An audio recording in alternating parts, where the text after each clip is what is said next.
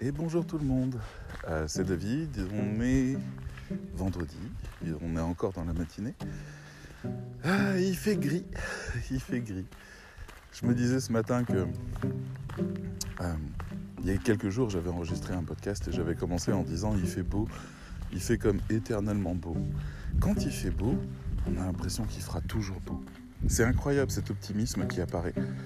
On se dira, ça y est, le ciel est d'un bleu magnifique, il fait chaud, il fait bon, les oiseaux chantent, on est bien. Et puis ça va durer. Et puis, bon, dans le précédent podcast, j'avais dit non. il faut se faire à l'idée que ça va pas durer, que le gris va revenir. Et, je, je, dis ça parce que je me rends compte à quel point on a un esprit tourné vers l'optimisme qui fait que quand quelque chose va bien, on se dit que ça va toujours durer. Ce qui amène bien sûr la déception par la suite, le retour à la réalité. La réalité, c'est le chaos. C'est-à-dire, il n'y a pas de règles. Il n'y a pas de règles. Quand on fait les choses bien, ça ne signifie pas qu'on sera récompensé. Euh, quand on est quelqu'un de bien, ça signifie pas que notre vie sera heureuse. Parce que c'est pas le fait qu'il n'y ait pas de règles, c'est le fait qu'il y ait toutes les règles de tous les jeux en même temps. La personne qui vous fait du mal, c'est une personne qui joue selon ses règles. Et dans ses règles, elle n'a pas forcément conscience de vous faire du mal parce qu'elle essaye de gagner, elle, par rapport à son propre jeu. Et c'est ce qui amène doucement, en fait, euh, doucement, ça fait euh, quoi, 1700 ans maintenant que les bouddhistes hurlent ça. Ils hurlent le principe qui est qu'il n'y a pas de phénomène, qu'il ne faut pas rentrer dans le jugement, que personne ne sait tout ce qui se passe, qu'on est au cœur d'un phénomène, c'est-à-dire que on est au croisement de toutes les règles du jeu, à un point précis de l'histoire. Et que ça, ça fait pas de nous quelqu'un de consistant ou d'entier. On ne peut pas juger quelqu'un alors qu'on ne connaît pas son histoire. Par exemple, aujourd'hui, il se peut que je sois bien moins bon que les autres fois, et ça pourrait vous décevoir. Mais il se trouve qu'aujourd'hui, j'ai passé une nuit un peu difficile, parce que Oli, du haut de ses 20 cm, 25 cm au garrot, est capable de foutre en l'air ma nuit quand ça va pas pour elle. Et aujourd'hui, ça va pas fort pour elle. Rien à craindre, c'est les aléas de la vie, c'est pas un risque quel qu'il soit, mais pour le coup, ça peut rendre certaines nuits compliquées. Et donc pour le coup, je suis peut-être un peu claqué aujourd'hui. Et pour le coup, si jamais je réponds à un client d'une manière trop sèche ou à un élève d'une manière trop sèche, euh, ça peut mal se passer. Il y a quelques jours encore d'ailleurs, il y a une élève dans les corrections de l'agence école où elle venait de finir un texte elle, était, elle m'a envoyé un message en disant euh, euh, tes corrections sont pas sympas et puis elles sont pas claires. Et moi, j'avais passé une nuit affreuse au moment où je les ai faites et j'ai voulu bien faire pour corriger son texte, pour qu'elle puisse avancer, pour qu'elle puisse progresser. et en fait, j'ai écrit dans les commentaires, c'était pas n'importe quoi. Tout, le fond était vrai. Toutes les corrections demandées étaient vraies. Il y avait des questions de ton, de style. Il y avait des questions de proximité avec la cible. Il y avait des questions de persona non respecté. Euh, c'était rien de grave, juste des ajustements. Mais dans les commentaires, à la place de dire la phrase que tu viens de dire est légèrement hors contexte, je disais quoi avec trois points d'interrogation. Et donc en fait, elle n'a pas elle n'a pas apprécié du tout en tant qu'humain de recevoir ça euh, qui, était presque pour elle de l'ordre du jugement alors que moi je me battais contre un texte. pas contre elle, contre le texte. C'était le texte que j'engueulais quelque part en, disant mais, mais tu te rends compte du temps que tu me fais perdre à ne pas vouloir juste faire ce que tu dois faire mais pas elle. et, j'ai reçu un message d'elle et le premier truc que j'ai fait, c'est je lui ai dit attends, on arrête de, de parler par écrit, je t'appelle. Et dans la discussion, je lui ai dit j'avais trop mal dormi et je suis vraiment désolé. Euh, parce que parce que c'est pas du tout ce que je veux t'envoyer. Au contraire, je veux t'encourager, je veux te guider. Je veux, veux pas du tout euh, dire que tu travailles mal. Je veux je veux t'amener à travailler mieux. Donc j'ai fait tout faux.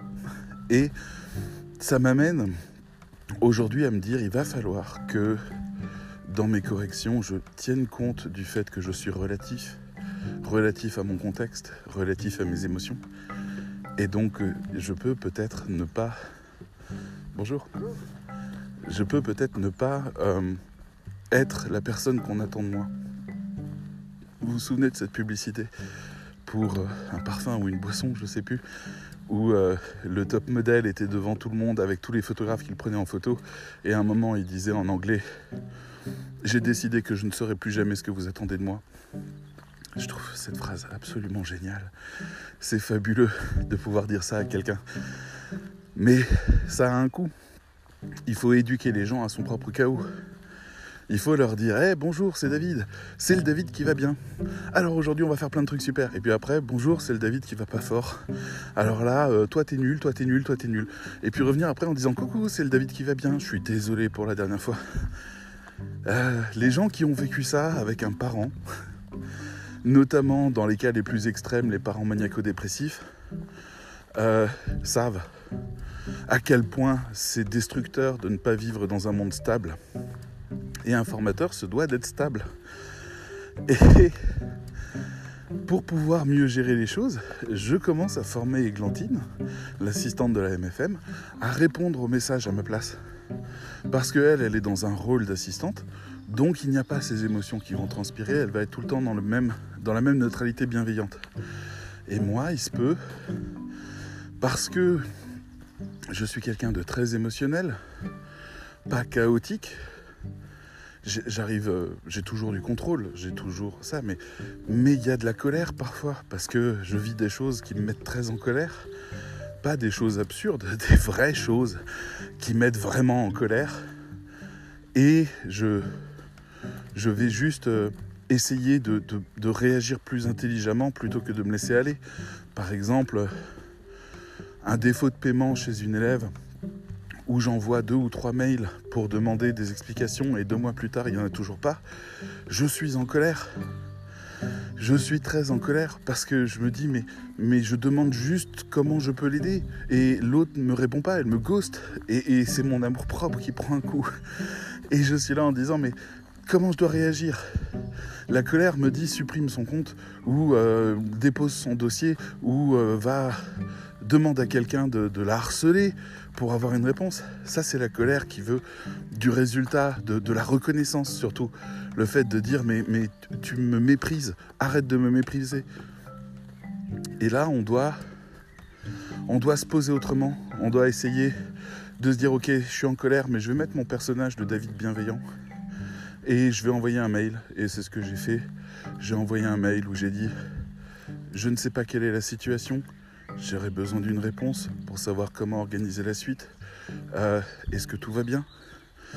Et la personne m'a répondu gentiment en disant qu'elle avait des problèmes dans sa vie, des problèmes importants, qui faisaient qu'elle ne pouvait pas être disponible à ces réponses-là, parce qu'elle avait des choses beaucoup plus graves et beaucoup plus lourdes à gérer. Et je lui ai dit, je comprends. Et on a trouvé un arrangement très rapidement, et les problèmes sont réglés parce que c'est une vérité que ma colère n'arrive pas à entendre. C'est qu'il y a toujours, quasiment toujours, une très bonne raison pour que quelqu'un vous fasse quelque chose qui vous blesse. Et cette très bonne raison, elle n'a quasiment jamais à voir avec vous. Il y a, ça me rappelle quelque chose et ça me fait penser à certaines personnes euh, que, que je côtoie et qui en parlent en ce moment.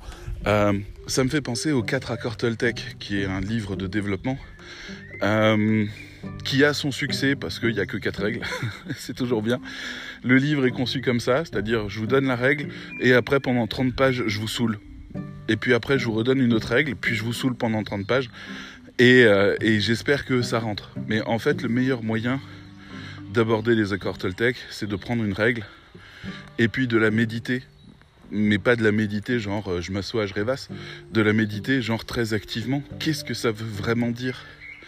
Et la deuxième règle de l'accord Toltec est quelque chose qui m'a énormément aidé sur cette question de la distance, de l'émotion, de mon ressenti, qui dit quoi qu'il t'arrive, quoi qu'il t'arrive, n'en fais jamais une affaire personnelle. Et c'est vrai, par exemple, moi, je me lève mal le matin pour une raison ou une autre, parce que mon sommeil n'est pas génial, parce que euh, ma chère Oli a un problème, parce que euh, j'ai des mauvaises nouvelles la veille qui m'ont mis en stress, parce que je... Alors aussi beaucoup parce que j'ai un, un examen, quelque chose à faire le matin à une heure qui n'est pas celle à laquelle je me lève. Je me lève généralement vers 7h30, 8h. Mais euh, voilà, une heure qui, m'obligera à mieux m'organiser. Et il faut que je prépare quelque chose. Et j'ai préparé une chose et j'en suis pas satisfait. Là, vous pouvez être sûr que je fais quasiment une nuit blanche.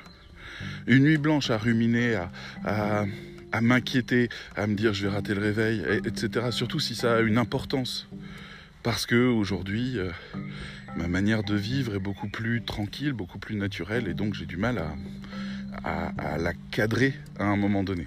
Bref, je vis ça, et là quelqu'un me téléphone le lendemain et me dit un truc, et je le prends très très mal, et je réagis très très mal, et ça se passe très très mal, et tout ça c'est de la faute de mon esprit qui n'était pas prêt qui n'avait pas réussi à repositionner ses émotions à leur place. Les émotions étaient libérées dans le champ et chacune d'elles pouvait saisir n'importe quoi et la transformer parce que vous savez comment fonctionne une émotion. Vous entendez un truc qui vous plaît pas. Et puis vous avez l'émotion qui se greffe dessus immédiatement et c'est une émotion qui dit par exemple mais c'est pas une peur, euh, c'est pas la peur, genre euh, vous vous baladez en forêt et oh regarde maman c'est la peur. non, la, la peur c'est la vôtre, c'est la vôtre qui s'est bâtie au fur et à mesure des expériences similaires à celle-là, qui vous ont amené à vous remettre en question, qui vous ont fait mal, et donc vous avez une réflexe de défense, la peur est votre premier bouclier qui vient et qui dit euh, ça c'est dangereux, là on n'y va pas, et juste derrière vous avez la colère et la colère est une version puissante de la peur. La colère est de la famille de la peur, au même titre que la vache est de la famille du dauphin. Vous vérifierez.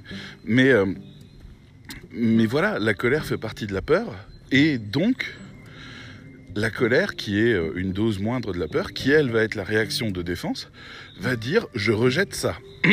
Parce que la peur m'a dit que c'était dangereux, je le rejette, je le bloque, et je pose les conditions qui permettent d'arriver à moi.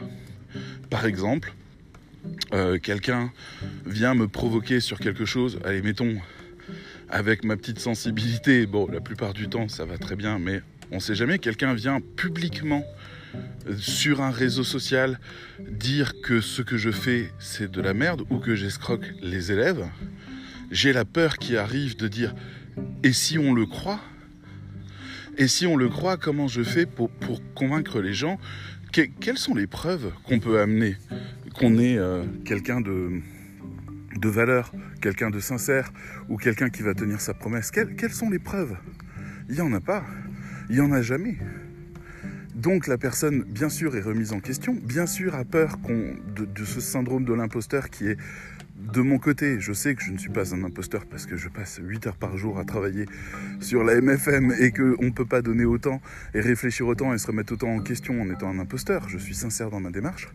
Mais j'ai peur qu'on me traite d'imposteur. Euh, la plupart du temps, je le gère très bien.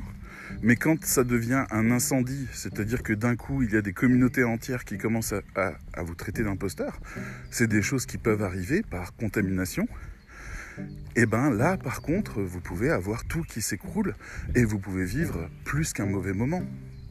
Il y a des gens qui peuvent se suicider derrière ça. Donc, euh, voilà, les, gens, vous savez, euh, je peux vous donner des exemples euh, un peu théoriques, mais dans les années 90, là aujourd'hui, on est dans le mouvement MeToo et c'est déjà très très très dur pour les gens qui en sont accusés. Ça, détruit des carrières. Et c'est mérité ou pas, je sais pas. Je préférerais que la justice fonctionne en deux jours et punisse la personne euh, avec, euh, avec une certaine brutalité. Euh, enfin, brutalité, j'entends par là. Par exemple, Pierre Ménès qui a embrassé de force quelqu'un en public. Aujourd'hui, il est en train de perdre tous ses contrats. Il est en train d'être chassé de la télévision. Il y aurait un autre chemin qui est de dire on a la vidéo qui montre ça, la personne se plaint. Deux jours après, la justice est passée, a dit écoutez, Pierre Ménès, vous êtes un gros porc, vous avez été un gros porc, vous devez payer réparation, vous devez faire des travaux d'intérêt généraux, histoire qu'ils soient un petit peu humiliés quand même, parce que c'est une bonne manière de réparer les gens, et enfin de réparer socialement les gens et la relation avec eux. Et de l'autre côté, vous devez payer une amende que vous verserez non pas à la victime, mais à une association de victimes. Pierre Ménès hum, a été puni. Et on le retrouve après, et il dit oui, c'est vrai, j'ai été puni, euh, mais bon, ils avaient raison, euh, je me rendais pas compte à l'époque, euh, j'ai beaucoup appris, et hop, on continue. On n'est pas obligé de tuer les gens. Mais aujourd'hui, avec le mouvement MeToo, en fait, on élimine les gens. Il y a une série télé qui est sur Apple TV+, alors croyez pas qu'il faut des appareils Apple TV pour regarder les séries Apple TV+. Aujourd'hui, on les trouve euh, très facilement, ça vaut 5 euros par mois. Et euh, je pense qu'aujourd'hui, de, tous les canaux, ça doit être parmi les meilleures chaînes où il y a les meilleures séries. Je vous le dis parce que euh, c'est pas parce que c'est Apple, c'est parce qu'il y a vraiment des créatifs fantastiques et des séries fantastiques. Il y en a une qui s'appelle le Morning Live, je crois, Morning Show, il me semble, qui est qui porte sur le fait que un, un présentateur star se retrouve accusé de, harcèlement euh, et, brisé, littéralement, en fait. Et donc c'est tout le show qui était le show le plus populaire des États-Unis qui doit se reconstruire sans le présentateur star qui lui se retrouve blacklisté de partout parce que victime de MeToo. Et c'est très intéressant parce qu'on voit que le héros, euh, enfin le héros, le, protagoniste qui est victime de ça, et un peu le genre de, gars qui s'est pris euh, la grosse tête, mais dans le fond, c'est pas quelqu'un de méchant, mais c'est quelqu'un qui a eu l'impression d'être dans un buffet gratuit à un moment donné de sa vie. Et on voit comment il doit faire son chemin de rédemption médiatique et on voit aussi comment des femmes qui ont repris le contrôle de l'émission parce qu'il fallait clarifier l'émission se retrouvaient, elles, à devoir essayer de l'empêcher de rentrer pour maintenir la force du message c'est une série géniale, vraiment. Euh, la saison 2 devrait pas tarder à arriver, mais en tout cas, je la recommande vraiment. Elle a gagné des prix, enfin, génial. Et en plus, il y a plein d'acteurs que vous adorez là-dedans, et d'actrices. Bref, on peut aussi revenir dans les années 90 où on a connu le mouvement où euh, c'était la dénonciation pour les actes de pédophilie. Alors là, comment pardonner un acte de pédophilie? Mais c'était dingue parce qu'il suffisait qu'un enfant accuse un adulte pour que l'adulte se retrouve en tôle et qu'en tôle il se fasse défoncer la gueule par tous les taulards parce que euh, il avait euh, avait touché à un sacré. Toucher à un enfant, c'est quelque chose qui est sacré chez nous, c'est un tabou sacré. Et donc là, c'était puissance 10 sauf que avec le recul, 20 ans après, on a eu quelques analyses qui ont été faites, quelques comparaisons et on s'est rendu compte qu'en fait, il y avait un taux de 30 à 40% de gens injustement accusés. Imaginez ça, vous avez une vie normale, tout va bien, et puis il y a un petit problème anodin qui devient une accusation, qui devient votre vie brisée, démolie. Vous prenez tout ce que vous avez fait, vous prenez qui vous êtes, vous mettez tout ça à la poubelle parce que plus personne n'en voudra jamais, c'est fini. Au revoir, disparaissez. Vous avez un casier, vous avez tout ça. Et personne pour vous entendre quand vous dites j'ai jamais touché à cet enfant. On est d'accord que ça concerne une partie des accusations, pas toutes. Et on est d'accord aussi que que ce soit le mouvement MeToo ou que ce soit le mouvement de libération de la parole des enfants victimes de pédophilie, dans les deux cas, c'est des très très bonnes choses qui charrient leur lot de changement social, leur lot de, de, victimes et qui puissent enfin parler le, fait que ça ne soit plus un tabou, qu'on sorte du tabou familial notamment, de, de ce discours-là. Et donc socialement, en fait, ça nous fait progresser, mais ça a toujours, toujours, toujours son lot de victimes innocentes que ce soit MeToo ou que ce soit les, actes pédophiles ou que ce soit les accusations de racisme ou les accusations d'antisémitisme, on a toujours des victimes innocentes en, minorité. Mais voilà, c'est un peu ça ce dont je voulais parler, c'est-à-dire le jugement. Le, fait d'être hors contexte, le fait d'être construit peut détruire littéralement les choses. Donc c'est des incendies qu'il faut réussir à éteindre. Alors c'est toujours intéressant quand vous voyez quelqu'un se faire accuser de quelque chose. Là, c'est Éric Zemmour, accusé d'avoir embrassé de force une journaliste. Il bouge pas, c'est la première stratégie. Et puis après, si ça enfle encore, comme Pierre Ménès par exemple, le chroniqueur de football, si ça augmente encore, à ce moment-là, il va devoir commencer à faire un, demander des soutiens. C'est-à-dire qu'on a la chaîne Canal qui est venue dire oui, non, Pierre Ménès c'est quelqu'un de bien. On a euh, les, gens du foot, on a des femmes aussi. C'est important de demander aux femmes de venir témoigner. On voit ça dans le morning show, la stratégie qu'il faut essayer de mettre en place. Et si ça continue à enfler encore, parce que les réseaux sociaux aujourd'hui sont la parole du peuple, chose qu'on n'avait pas précédemment. Là, la parole du peuple continue à monter. Et à un moment donné, il faut limiter les dégâts. C'est-à-dire qu'on a Canal Plus qui dit bon, ben Pierre Ménès, il, arrête son émission qu'il faisait depuis des années, où il était une vraie star, on le vire. On, le remplace en disant que c'est temporaire pour calmer ceux qui voulaient soutenir Pierre Ménès, pour que Pierre Ménès puisse faire son combat, mais surtout pour protéger l'émission, la réputation de la chaîne. Je veux dire, la réputation par connexion, c'est important. Par exemple, moi, j'ai énormément de mal à à me dire que Macron est quelqu'un de fondamentalement bien quand il engage Gérard Darmanin qui a été accusé deux fois de viol. J'ai énormément de mal à me dire que Macron a raison d'engager un gars qui n'a pas d'expérience spéciale dans le domaine de l'intérieur, parce qu'il est ministre de l'Intérieur, et, qui par contre a ces accusations-là au cul. Et donc par connexion, Macron j'ai un autre rapport avec lui depuis Darmanin. Alors qu'avant, j'avais tendance à réfléchir à ce qu'il faisait, à essayer de comprendre ce qu'il faisait et où il voulait aller, euh, et à ne pas être fondamentalement d'accord avec lui, mais pas être en désaccord avec la personne, juste pas d'accord avec sa politique. Aujourd'hui, j'ai un problème avec la personne. Surtout que Macron disait oui, mais euh, on va attendre, vous inquiétez pas, la justice se fera, blablabla. Non, non, moralement, ça fonctionne pas. Et beaucoup de gens s'en souviendront. Et c'est dommage. C'est dommage parce que c'était vraiment pas utile. Parce qu'en plus, Darmanin est un connard. Euh, bon, euh, si, Darmanin, si tu écoutes mon podcast, quand je dis connard, c'est pas connard. C'est. Euh, t'es bizarre. Je sais pas si t'as beaucoup de potes sincères. Mais voilà, après je te laisse faire le reste. Bref. Donc, là-dessus, j'étais sur le raisonnement de ce jugement, de cette relativité de la personne, du fait qu'on pouvait être bon et moins bon certains jours, c'est des choses qui peuvent être étonnantes dans la vie des gens. Et, on n'a plus le recul et la patience suffisante de, pouvoir excuser les gens. Les gens deviennent des personnages du spectacle de Guignol. On a le méchant, on a le gentil, on a celle qui sauve, on a celui qui machin. Alors surtout quand on a les sept personnalités là, vous savez, les INTJ ou je sais pas quoi là. Là, vous pouvez aller regarder, vous faites un petit test et puis on vous dit vous êtes ça. Vous êtes visionnaire, vous êtes guérisseur, vous êtes architecte, vous êtes vous êtes ça. Et c'est censé être ça toujours, tout le temps. Mais en fait non. Non, je suis ça, bien sûr, dans le fond, probablement. Il y a quelque chose de vrai euh, dans ce comportement-là, mais en fait, je suis pas ça quand j'ai mal dormi. Je suis pas ça quand je suis euh, en état de manque affectif. Là, je peux être très con, je peux faire des choses très connes, je peux envoyer des messages, je peux commencer à brancher des gens, je peux commencer... C'est possible.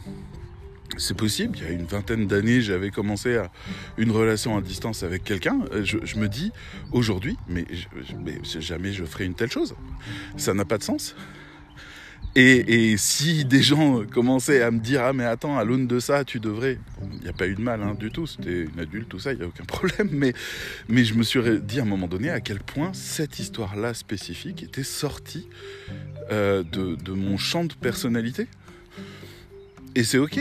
Mais euh, mais dans la question du manque affectif du manque d'argent aussi il y a des gens qui vous escroquent à des moments donnés ou qui vous remboursent pas des dettes, ou qui euh, ont une parole défaillante, et c'est parce qu'ils peuvent pas faire mieux, et qu'ils ont trop d'honneur pour le dire, et qu'ils sont trop gênés, euh, et que donc, en fait, ils préfèrent euh, vous ghoster ou, ou, devenir un problème que vous devrez résoudre. C'est. C'est la vie. La vie, c'est le contexte. Et c'est tout le problème. Donc voilà, j'ai beaucoup dérivé. C'est marrant parce que je voulais vous parler de complètement autre chose. Aujourd'hui, je voulais vous parler de Oli et de son histoire. Parce que je me suis dit que ça serait un moment mignon.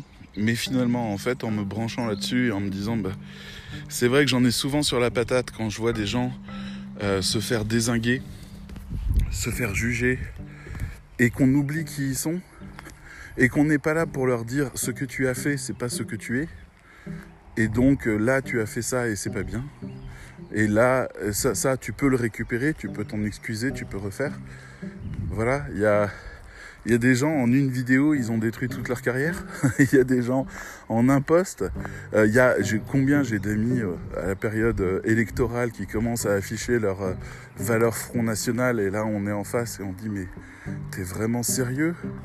Tu, es juste là à dire euh, ouais Marine Le Pen ou tu es là à dire euh, on ferme les frontières, on dégage de l'Europe, on recrée le franc, on nationalise la moitié des entreprises, on vire tous les étrangers, on empêche l'immigration, on, dévalue les droits des personnes euh, d'origine migrée d'Afrique, hein, je précise, parce que euh, si jamais on est immigré d'Europe de l'Est, ça va, à peu près. Et euh, si on est immigré de Suède, euh, ben on n'a aucun problème. Si on est immigré du Canada, super les copains. Mais, mais voilà, je veux dire, est-ce que vraiment c'est ça? Est-ce que quand il y a quelqu'un que j'aime beaucoup qui poste à un moment donné un message hyper virulent contre les chômeurs en disant que c'est des gens qui profitent de la société, il a conscience du degré de, dépression et de suicide de cette population-là, et à quel point le monde les culpabilise déjà, et à quel point il leur fait du mal qu'il y ait des gens qui souffrent en lisant son message. Moi, j'ai mis un gentil lien vers euh, une étude médicale qui disait que 60% des personnes de chômage avaient des troubles dépressifs. Ouais, ça l'a pas chatouillé, hein.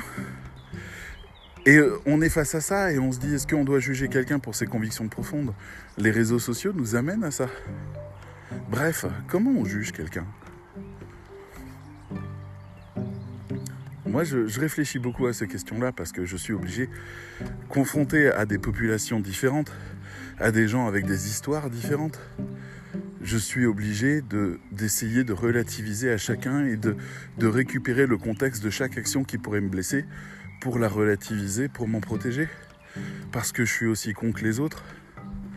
Il suffit que que quelqu'un me parle mal pour que je me sente mal et que euh, j'ai envie de, rejeter cette personne.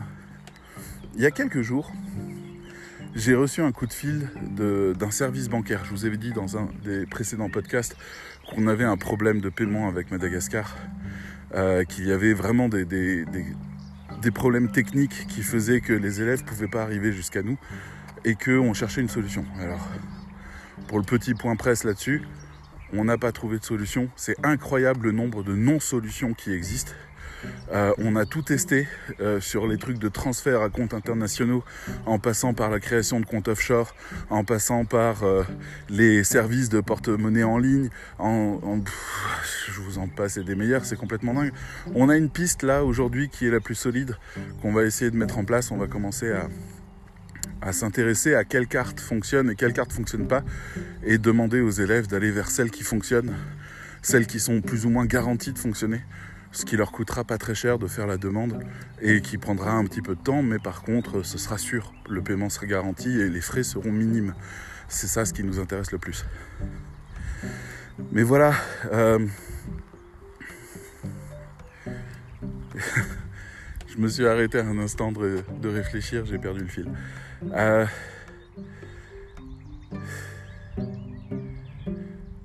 c'est un peu comme les trous, j'imagine, au théâtre. On se sent un peu ridicule. Mais ça, voilà. Je vous parlais de la fatigue de, cette nuit. Vous avez un exemple parfait du fil qui se coupe et qu'on ne peut pas remonter. Euh, ce que je voulais dire, oui, ça y est, je reconnecte. Je suis désolé. Hein.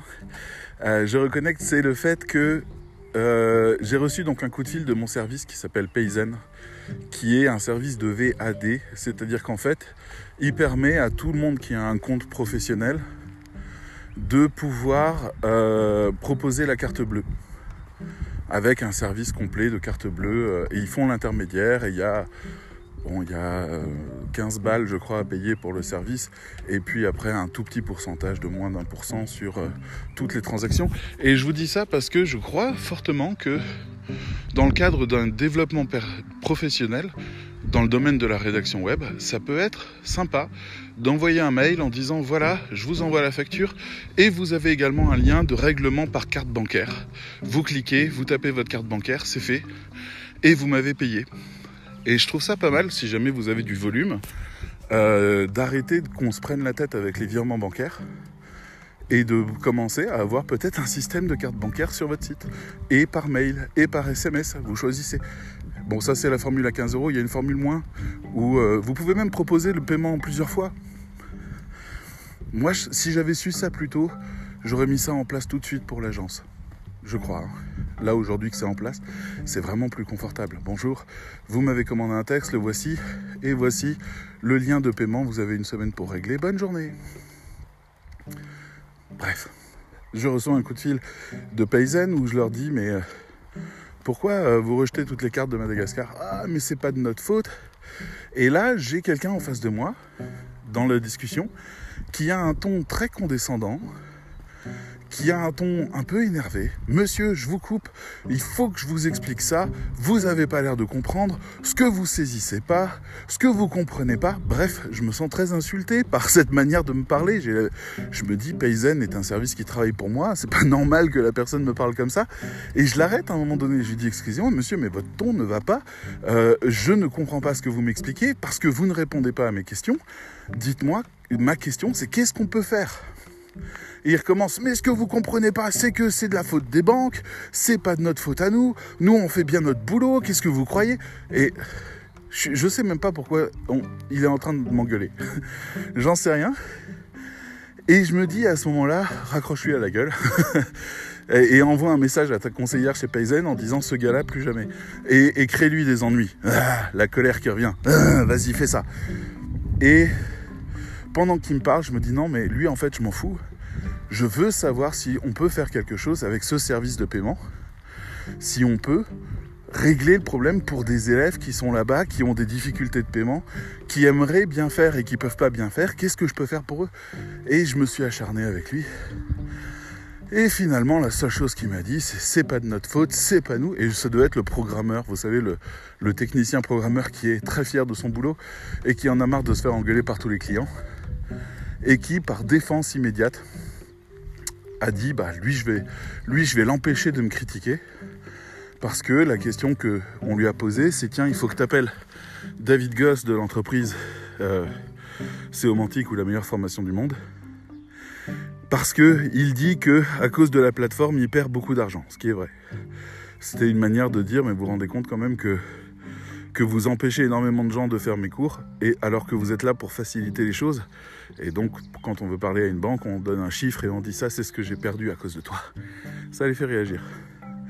Et donc, il a pris le téléphone et il m'a dit, va te faire foutre. En gros, c'était ça, avec toutes les formes qui vont avec.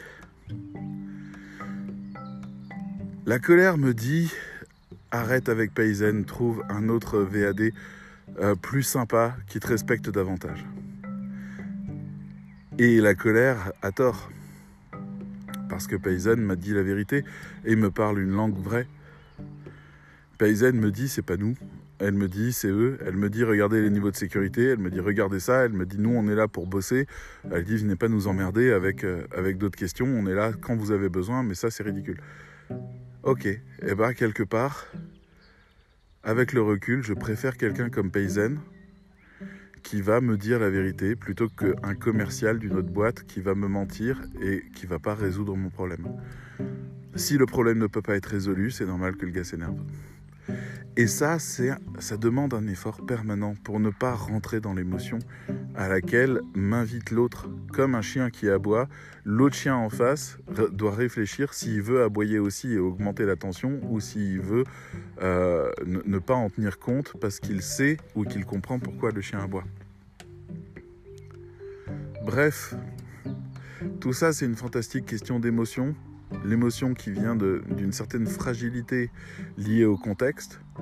Quand vous avez quelqu'un, euh, je sais plus, ah oui, il y a quelqu'un, euh, ça c'est un autre exemple encore. Il y a, quelqu'un hier, avant-hier, qui, qui, avec qui je réfléchis pour une solution de paiement et qui peut faire l'intermédiaire. Euh, il a une solution qui pourrait fonctionner, mais on est en train de voir si le cadre légal fonctionne, donc on est en train de discuter avec les comptables, tout ça. Et, il me dit, écoutez, venez euh, discuter avec moi. Il était 22h, donc je commence à discuter avec lui. Je lui pose 4-5 questions. Il me répond de manière un peu floue, un peu, un peu pas claire. Et, à un moment donné, je lui pose des questions complémentaires parce que c'est plutôt pas mal ce qu'il me propose, mais je voudrais savoir comment ça se passe pour l'élève. Est-ce que ce sera facile pour lui Donc je pose des questions, il me répond plus. Et donc, c'est quelqu'un qui m'a demandé à 22h de me déranger, de sortir de ma soirée, entre guillemets, de reprendre encore une position de travail pour discuter avec lui. Et, et il m'ignore. Je veux dire, il me répond plus. Et je me suis endormi en colère contre lui, en me disant mais c'est quoi ce mec? Il, vient me voir, il, me propose un service, il me traite à peine comme un client, on dirait qu'il me rend un service alors que moi j'ai besoin d'une solution robuste et de quelqu'un, j'ai pas besoin de quelqu'un qui me fait une fleur quoi, j'ai besoin de quelqu'un qui, qui fait les choses bien et le voilà qui me parle comme ça. Et le lendemain, je lui envoie un autre message parce que je vois qu'à midi, il n'a toujours pas répondu. Euh, je lui envoie un message en disant Mais est-ce que vous cherchez des clients? Est-ce que c'est normal que vous me répondiez pas? Et le voilà qui me dit Oui, bon, bah, j'étais occupé. Et puis à un moment donné, il essaye de répondre à mes questions et moi je lui en renvoie une en disant Bon, pour résumer, j'ai juste besoin de savoir ça. Et il me dit Ah, mais vous m'assommez avec toutes vos questions. Je me dis Waouh, quand même, assommer, t'es sûr? Je lui ai dit, mais vous, vous avez un commercial dans la boîte avec qui je peux parler? Parce que vous, apparemment, vous n'êtes pas fait pour parler aux clients. Est-ce que vous avez... Donc déjà, ma colère, je l'ai fait taire. Je lui ai dit, j'ai quand même besoin de savoir si le service marche ou pas. J'ai quand même besoin d'aller au bout. Et là, donc, après quelques échanges où il était un peu du genre... Euh, euh, oui, non, mais c'est pas ce que je veux dire, mais en même temps, regardez le nombre de questions que vous me posez. Enfin bref, un peu en train de se plaindre, un peu en colère lui aussi, et je savais pas pourquoi, parce que j'essaye juste d'avoir des infos en tant que client. Eh ben, il me dit on se téléphone. Et, là, quand quelqu'un me dit on se téléphone, je dis toujours oui, parce que je sais que ça veut dire qu'il pense qu'on a atteint les limites dangereuses de la relation par écrit, parce que la relation par écrit est incroyablement fragile, et qu'il veut sortir de ça. C'est un acte bienveillant que de dire on se téléphone. Donc immédiatement, j'ai dit oui, j'ai donné mon numéro, il m'a téléphoné, je suis tombé sur un gars adorable, vraiment gentil. Il m'a dit Je suis désolé, je suis pas bien du tout. J'ai un de mes amis qui va très très mal à cause du Covid. Euh, c'est quelque part à Madagascar. Euh, on trouve pas d'oxygène. On a passé toute la nuit à chercher des solutions. On est très très inquiet pour lui. Euh, je suis pas bien et c'est pour ça que j'ai pas continué hier parce que c'est le moment où j'ai eu la nouvelle et j'ai passé une partie de la nuit là-dessus. Désolé, le mot assommer, c'est pas ce que je voulais dire. des fois, je parle pas très bien. Euh, ce que je voulais dire, c'était que vous me laissiez pas le temps et que j'avais besoin que vous me laissiez le temps. Et on a eu une super discussion, et c'est quelqu'un que j'aime aujourd'hui vraiment beaucoup, et avec qui on est en train de voir vraiment pour un partenariat durable, si on peut, si c'est possible. Et voilà. Donc, encore une fois, une leçon c'est vraiment un sujet que j'adore, c'est pour ça qu'on atteint les 40 minutes, je suis désolé. Mais encore une leçon sur le fait que les émotions sont des réactions de défense de l'instant qui vous protègent vous contre vous-même. C'est-à-dire que c'est parce que vous avez une faille à un endroit donné que vous envoyez une réponse agressive. C'est parce que là, il y a quelque chose de fragile qui est en jeu. Parce que là, ça peut toucher à votre ego. Parce que là, ça peut toucher à votre sentiment de sécurité. Parce que là, ça peut toucher à votre sentiment d'imposture. Là, vous allez réagir avec violence pour remettre l'autre à sa place. Comme un chien qui commence à montrer les crocs en disant tu t'approches pas de mon os ou alors euh, tu me menaces pas, mais, mais qui a en même temps très peur que l'autre le fasse. Il faut reconnaître ça. Ça, c'est l'enfant en nous j'ai envie de dire. L'enfant en nous, on dit souvent retrouver l'enfant en vous c'est bien. Quand vous le retrouverez, vous verrez que c'est aussi un petit garçon ou une petite fille qui est colérique, qui est peureuse, qui a la trouille de tout, qui a besoin d'être rassurée, qui a besoin de savoir que, là elle peut y aller, qui, aimerait savoir à qui elle peut faire confiance ou pas, parce que plus on avance en âge, plus on a été trahi, mais plus en même temps on a eu si d'actes de, de gentillesse, d'amour, d'affection, etc. Mais le garçon ou la fille, elle veut se défendre, elle veut se protéger, elle veut vivre le plus longtemps possible, et donc elle met en place des réactions de défense ou, des réactions d'évitement d'un cas ou de l'autre. Et ça, en vous, quand ça apparaît, vous n'avez peut-être pas forcément la distance pour pouvoir le lire. Donc vous vous retrouvez à être le méchant ou la méchante, à être l'agresseur ou à être le légitime agresseur qui a été précédemment agressé par quelqu'un qui savait pas qu'il était en train d'agresser. Il y a des caractères qui sont incompatibles avec vous, d'accord? Il y a des gens, par exemple, qui viennent et qui sont extrêmement tactiles, qui vous prennent dans les bras, qui vous manipulent, qui vous euh, frôlent les seins, le cul, euh, qui, vous touchent euh, de partout et qui, et qui sont juste des gens chaleureux et, qui se rendent compte de rien et qui n'ont pas de démarche quoi que ce soit. Et eux, ben, d'un coup, ils deviennent des stalkers et, on se retrouve à, les condamner pour ça et, on les rejette parce que, en fait, dans notre code de vie, à nous, ce genre de comportement-là signifie quelque chose d'agressif. Et des fois, on se retrouve avec euh, des Norvégiens et des Italiens qui se foutent sur la gueule pour ces raisons-là. Ou, allez, je finis par un petit truc culturel qui, m'a toujours beaucoup amusé. J'avais lu ça dans, dans un livre à propos de la culture écrit par Roland Barthes, il me semble. il y a des livres comme ça que je lisais quand quand j'étais à la fac de communication et qui étaient chouettes. Et c'était pas mythologie, c'était euh, un truc à propos de la réalité. Mais bref, euh, on a eu un, problème juste après la deuxième guerre mondiale parce que l'Angleterre a été, alors pas libérée parce que eux ils sont toujours restés indépendants.